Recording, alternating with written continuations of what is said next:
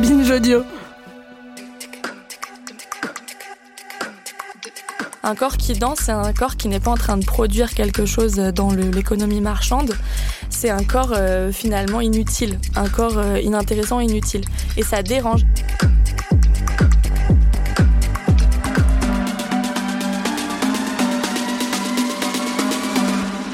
Mathilde Caillard, vous la connaissez peut-être sous son pseudo, MC Danse pour le climat. Vous l'avez sans doute déjà vu danser lors des manifs contre la réforme des retraites. Le succès de son message et de sa performance, il vient confirmer une idée déjà assez ancienne. Techno et politique font bon ménage. Et pour cause, les musiques électroniques ont souvent accompagné les luttes sociales et culturelles de ces 30 dernières années. Par quels moyens et par quel chemin? C'est ce qu'on a voulu savoir avec cet épisode, un épisode en partenariat avec Équateur. Je suis Thomas Rozek et vous écoutez Programme B.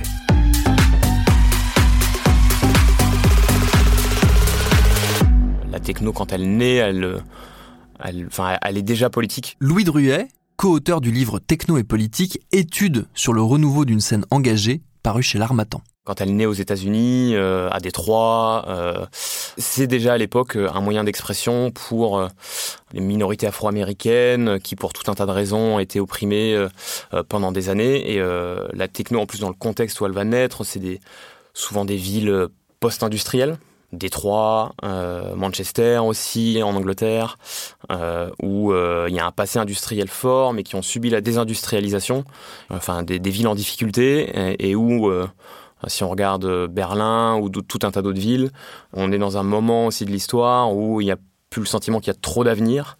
Euh, et la techno, elle va, euh, enfin, dès le début, être cette espèce de recherche de quelque chose de, nouveau, d'une alternative à ce qui s'est effondré.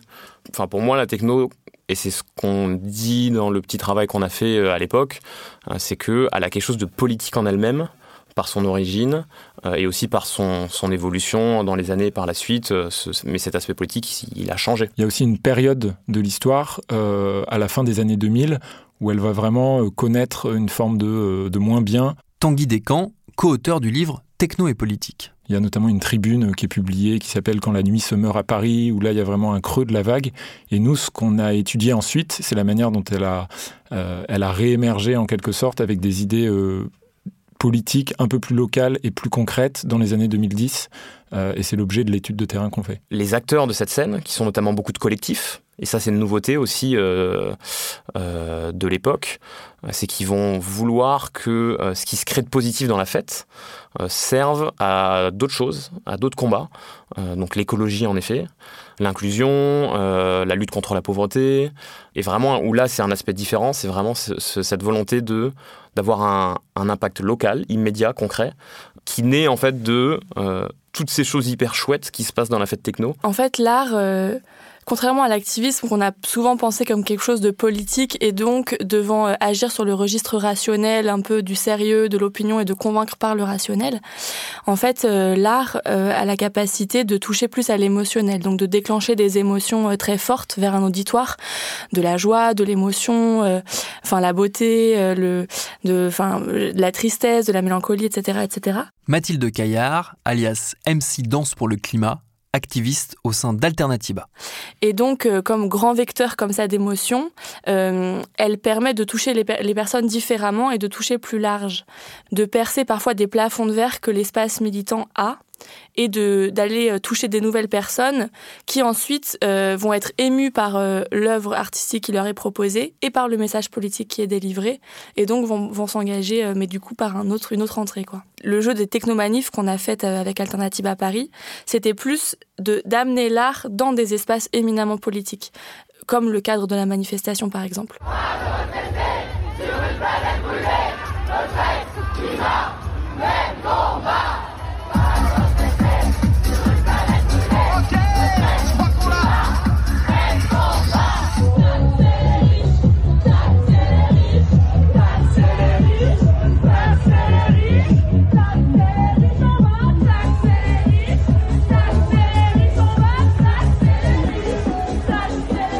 On l'a fait aussi sur le blocage quelques mois plus tard du siège, enfin de l'Assemblée générale de Total en plein cœur de Paris. Donc on avait un blocage militant traditionnel hein, avec des militants voilà qui empêchaient les accès, etc., etc., du matériel de, blocage. Et on a amené aussi l'art ici en faisant donc des, sets de musique, en dansant, en, et en, délivrant voilà une œuvre. Et donc je pense que c'est là que se joue un peu la distinction avec, enfin peut-être la rupture avec un, une image d'épinal un peu plus traditionnelle qu'on peut avoir. C'est pas une innovation euh, de des millennials euh, de 2023, c'est quelque chose qui euh, qui a toujours existé, que nous on a continué à faire exister en utilisant l'art, la culture, la danse, le chant qui à la fois fédère et crée aussi de la joie, de l'espoir, des choses dont on a éminemment besoin quand on lutte parce que la lutte c'est quelque chose de difficile, on parle de sujets qui sont douloureux, on a besoin d'espoir, de courage pour se relever le lendemain et pour recommencer. Et donc si on n'a pas d'espace comme ça où on utilise euh, les choses qui nous unissent et qui créent du lien entre les gens, chanter ensemble, danser ensemble, créer ensemble, euh, être ému ensemble, pleurer ensemble, euh, eh bien, euh, c'est difficile de, continuer. Donc, donc oui, et c'est une tradition qui existait. Hein. les balles pendant le, les blocages des usines pendant le Front populaire, ces, danseuses et chanteuses chiliennes de l'Asthésis, mouvement féministe qui protestaient donc avec des revendications féministes contre des vagues de féminicides que connaissait le pays et qui font cette chorégraphie extrêmement forte. Voilà, tout ça, c'est des liants, c'est des, des, des espaces où on se retrouve et où on crée ensemble, où on redevient sujet aussi. La fête techno, elle aide à euh, la, à la socialisation en remplacement des structures traditionnelles de socialisation qui ont tendance à péricliter et qui jouent moins leur rôle. Tanguy Descamps. Et en fait, la fête techno agit comme un vrai espace social dans lequel il y a des choses qui se passent et des choses qui se construisent. Les valeurs euh, de base de la techno, elles sont très universelles. On les résume souvent en quatre lettres qui sont euh, pleur, P-L-U-R, Peace, Love, Unity, Respect. Et donc en fait, c'est des valeurs qui permettent de répondre aux deux intentions, à la fois de se faire plaisir soi et de participer au plaisir de l'autre. Et je pense qu'il y a vraiment ça qui est euh, intrinsèquement dans le fait de faire la fête et de danser tous ensemble. On se fait du bien à soi en bougeant, en participant émotionnellement à quelque chose, mais en même temps, ça nous donne le sourire et ça nous donne envie de participer à un projet de société qui est positif. Oui, il y a quelque chose de très individualiste euh, dans l'acte de faire la fête. Louis Druet. Mais en même temps, en fait, on ne veut pas le faire tout seul personne va danser. Enfin, on peut écouter de la techno chez soi, euh, mais euh, ça n'a rien à voir que d'aller euh, dans une rêve, que d'aller dans un club et de partager ce moment-là. Et il y a vraiment ce truc où, oui, on est concentré sur soi, mais en fait, si on était tout seul, ça n'aurait aucun intérêt. Ça me fait penser à un événement sur la place du Châtelet. Il y avait des danseurs, donc il y avait des, de la techno, par exemple, un, un, un groupe qui s'appelle Gogo Green et à la fin de la fête a été rappelé que euh, voilà, on était là pour faire la fête, mais que c'était en conscience de tous les événements euh, climatiques et sociaux qui se passaient dans le monde actuellement. Donc euh, effectivement, cette tension, je pense que c'est possible de la conjuguer et pour potentiellement élargir aussi le spectre des personnes qui s'intéressent à ces sujets-là. Mmh. Le fait que la techno soit occupée par des personnes qui peuvent être soit discriminées, soit en marge de la société, eh ben, ça va aider la techno à avoir une longueur d'avance parce que ces personnes ont souvent une conscience un peu plus aiguë bah, des discriminations, des problèmes qu'il peut y avoir dans la société. Et donc comme c'est elles qui sont au cœur euh, de la musique, en tout cas dans son histoire, et encore partiellement aujourd'hui, eh ben, ça va aider euh, la techno à, avoir une longueur d'avance peut-être sur d'autres styles musicaux, encore une fois sous réserve euh, de ce qui se passe dans les autres styles musicaux qu'on n'a pas étudiés et qu'on connaît moins.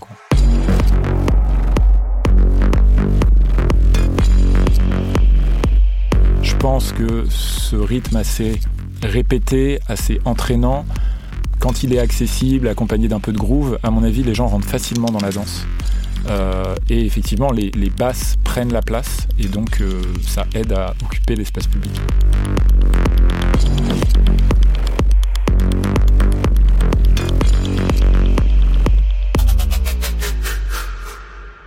Pour moi, il y a deux manières d'occuper l'espace public euh, qu'utilise la techno. Il y a une manière qui est légale, qui s'inscrit euh, dans les cadres, par exemple, des manifestations, des festivals organisés euh, en bonne coopération avec les autorités, euh, qui est un acte politique, qui peut devenir un acte politique. Voilà, c'est s'emparer d'un espace qui est proposé.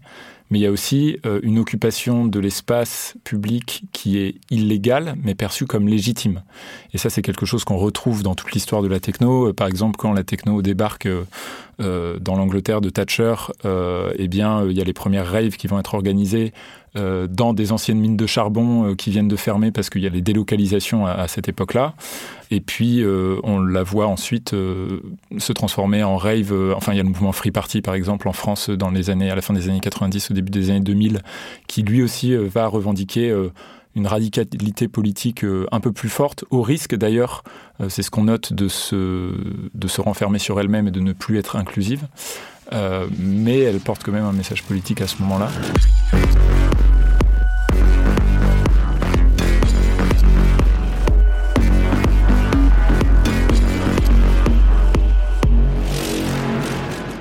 A vu émerger le, concept de sieste électronique. je trouve que c'est intéressant d'un point de vue politique sur notre rapport au temps. J'ai l'impression que voilà, les, musiques électroniques se sont emparées aussi euh, de cette volonté de ralentir, d'organiser sur une après-midi euh, ou alors sur un week-end un vrai espace un peu bucolique de déconnexion dans lequel, euh, comme dans le Circuit Festival par exemple, on va poser son portable à l'entrée pour vraiment rentrer dans un espace dont on va prendre soin et qu'on va vraiment habiter pendant deux trois jours. Euh, ça, je trouve que c'est politique aussi. Une question cependant, si la techno est politique, est-ce qu'elle suit le mouvement de la société ou est-ce qu'elle parvient à la devancer, notamment sur la question très actuelle de l'urgence climatique? Je pense que sur la, rapidement sur la question de la, la diversité culturelle et de l'acceptation des minorités de genre notamment, elle a été en avance. Sur la question de l'écologie, j'ai plus l'impression qu'elle vient épouser les mouvements de la société et qu'elle fait face au même dilemme. Euh, donc il y a eu des, des, progrès qui ont été faits ces dernières années euh, euh, sur des éco-gestes qui sont possibles de faire en festival. Louis me parlait tout à l'heure d'une tribune qui a été publiée par un DJ dans, Libération qui parle de un aspect beaucoup plus structurel, qui est bah, le système avec lequel les DJ vont tourner un peu partout en Europe. dans les années 2010, il y avait vraiment le boom de la scène, de, plein de scènes au niveau européen avec cette génération EasyJet qui prenait beaucoup l'avion. C'est encore le cas d'une partie de la scène. Et euh, à mon avis, ils font face à ces, à ces dilemmes-là et c'est en pleine réflexion sur comment est-ce qu'on réduit structurellement l'empreinte carbone euh, des festivals euh, et des tournées, euh, donc surtout au niveau du transport. Euh, et puis aussi au niveau des, des, équipements qui vont être utilisés pour construire les scènes, les systèmes son, etc. en, relisant quelques lignes euh, de notre bouquin, euh, on se rend compte qu'en effet, euh, enfin en 2015-2016, Will of Green, en mettant en place des éco-cups ou de petits, des petits gestes au sein des festivals, est plutôt à, l'avant-garde et que c'est pas quelque chose qui se faisait, alors qu'aujourd'hui, et à nouveau sur une scène underground française, le maquis, j'ai en tête, petits festivals comme Château Perché, ou maintenant il y a même des festivals, encore des micro-festivals à, plus petite échelle, 500 personnes, où on va vraiment chercher cet esprit de communauté. Bah, là, très clairement, euh, on pousse le plus loin qu'on puisse euh, la réflexion sur l'impact environnemental euh, du festival. donc, enfin, l'éco-cup, c'est devenu une norme, et en effet, il y a 10 ans, c'était pas le cas. réduction de la consommation d'eau, sur la gestion des déchets aussi, réduire le plus possible les déchets. Et après, il reste cette question majeure, en effet, de l'impact des transports, qui reste le gros un peu point noir entre guillemets, la question la plus difficile à aborder, euh, notamment pour des festivals qui font venir des artistes internationaux. et en effet, donc c'est un artiste Simo, Simo Cell, de la scène underground, qui avait fait une tribune dans Libération où il parlait de, enfin, il citait tous les voyages qu'il avait fait au, cours de l'année et euh, il appelait à, enfin, il alertait et il prenait conscience lui aussi euh, de l'impact qu'il avait euh, en allant faire, en fait, faire, faire, faire la fête. Et je pense que là, enfin, c'est quelque chose de très compliqué hein, pour les artistes internationaux, mais c'est une réflexion qui est en cours. Il y a tout un mouvement techno qui fédère beaucoup de jeunes. Et le fait de s'inscrire un petit peu dans cette histoire-là, ça avait du sens aussi. et aussi, l'usage de la techno, bon, moi, à titre perso, j'adore la techno, mais aussi, ça permet donc de toucher tous les jeunes qui se reconnaissent justement dans ce mouvement et donc d'espérer aussi les politiser ou en tout cas les intéresser à quelque chose. Bah, en France, ça leur a redonné un peu espoir et du courage. Donc évidemment, il y a aussi, enfin, on y pense. Hein. moi, de toute façon, je suis une militante, je suis une activiste politique, une activiste pour le climat. Donc je pense aussi à, enfin, mon combat et je, je c'est aussi de comment on gagne cette, cette bataille-là. Donc évidemment, si on peut ramener des personnes et les et les faire euh, rentrer dans le dans la lutte, c'est super. Foncièrement, dans la techno, il y a, euh, on se met à bouger. C'est quand même une musique qui rend joyeux. Et euh, quand on se met à danser, souvent on capte un ou deux regards. Il y a des sourires euh, qui viennent assez vite et euh, ça peut engager des discussions. Donc oui, ça, ça met en mouvement la musique. Il y a vraiment quelque chose dans cette musique qui fait que derrière, il y a quelque chose qui se passe. Ça, procure des choses positives et qui, enfin, ça procure des choses très positives et qui derrière, en effet, quand on voit que ça procure des choses positives, on a envie que ce qui se passe ici, là, ça, ça, ça sorte. et c'est ce qu'ont voulu faire plein de collectifs et ce que font toujours plein de collectifs c'est que mine de rien, bah, dans la fête techno, il y a des choses cool qui se passent et ça peut servir à autre chose. Il y a un côté tribal à la techno euh, et un mouvement, si on veut philosopher un peu, qui est un peu ciel-terre, où il y a vraiment le beat qui, nous amène à vouloir nous envoler et nous raccrocher à la terre. Donc on pourrait dire que c'est une manière aussi de, vouloir euh, allier le monde de la pensée avec le monde très, euh, très concret.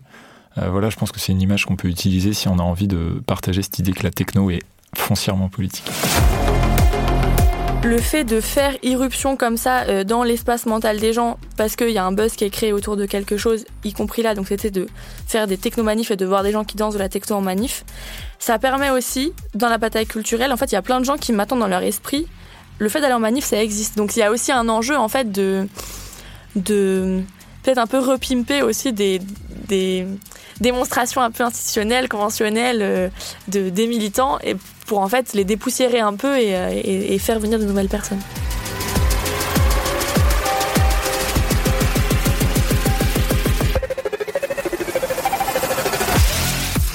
Merci à Mathilde Caillard, à Tanguy Descamps et à Louis Druet pour leur temps et leurs réponses. Merci à Équateur, le partenaire de cet épisode de Programme B, un podcast de Binge Audio préparé par Lauren Bess, réalisé par Quentin Bresson. Tous nos épisodes, les anciens comme les nouveaux, sont à retrouver sur toutes vos applis de podcast préférés. Cherchez-nous sur Internet si vous voulez nous parler et à très vite pour un nouvel épisode.